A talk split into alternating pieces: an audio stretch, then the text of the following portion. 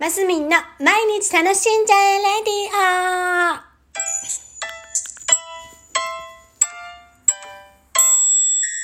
オ2021年10月29日、金曜日、マスミンです。おはようございます。はい。昨日はですね、そう、ラジオ放送収録しなかったんです。あの、病院に行ってから気づきました。あ、あ、あの、健康診断にね、朝から行っておりまして、前の日にね、明日健康診断だからお休みしますよって言えばいいのに、もうすっかり忘れてて、で、着いたら、あの、アラームが鳴るんでね、ラジオの時間になったら、そうだ、ラジオああ、前もって撮っておけばよかった、なんて思いながら健康診断を受けてまいりました。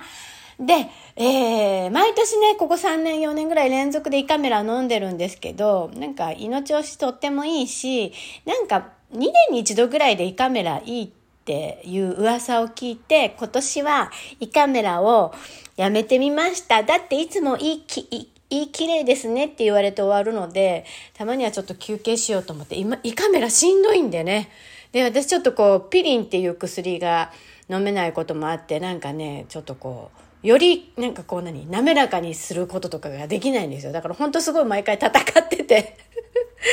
そう。で、飲まずに帰ってきたんですけど、そしたら、昨日面白かった。あの、ウエスト部分のね、あの、測る、測ったんです。で、前々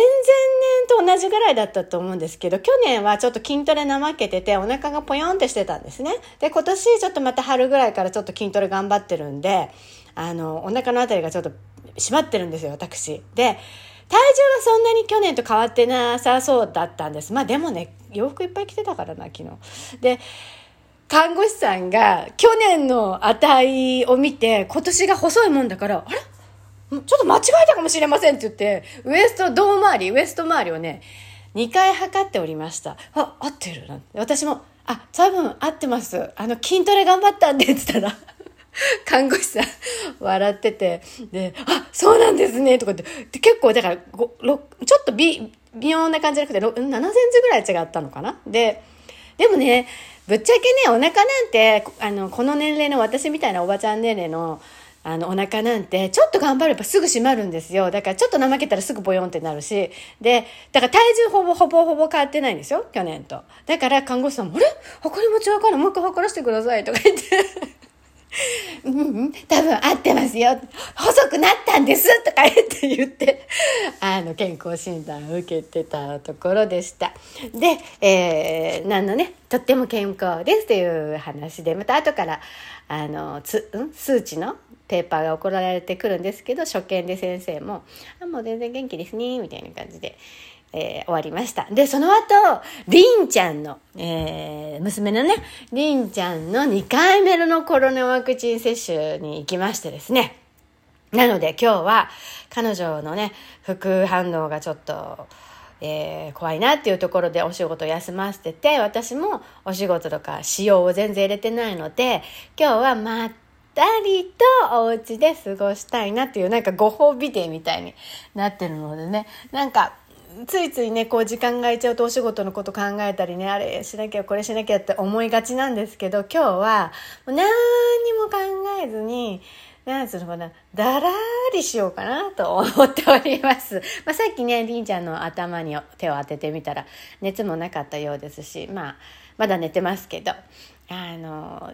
このまま過ぎ去ればいいなとは思っております。いや、本当にね、でもね、りんちゃんね、その、小さい時に細菌性髄膜炎っていう病気をして、それの後遺症でね、あの、知的障害が残ってしまいましたけど、その、細菌性髄膜炎になる時に、ポリオっていうね、生ワクチンの予防接種を飲んでるんですよ。あの、生後6ヶ月の時に。で、その後、こう、いろんな発熱したり、なんだかいろいろ、あの、細菌性髄膜炎につながっていったんです。で、一応、因果関係はないって言われてるんですけど、病院の先生に。でも、ポリオワクチン飲もうって思ってるぐらい元気だった子が、ワクチンを飲んだ瞬間からガタガタガタ調子が悪くなってっていうのが事実なんですよ。だから、あの、私は、なんかワクチンはね、りんちゃんに関してはね、ちょっと構えるんですね。なんかトラウマのように。だから、今日はね、本当に、何、変化をちゃんと見守りながら、あの、なんかあったらきちんと対処していきたいなと思いながらね、えー、過ごしていきたいと思います。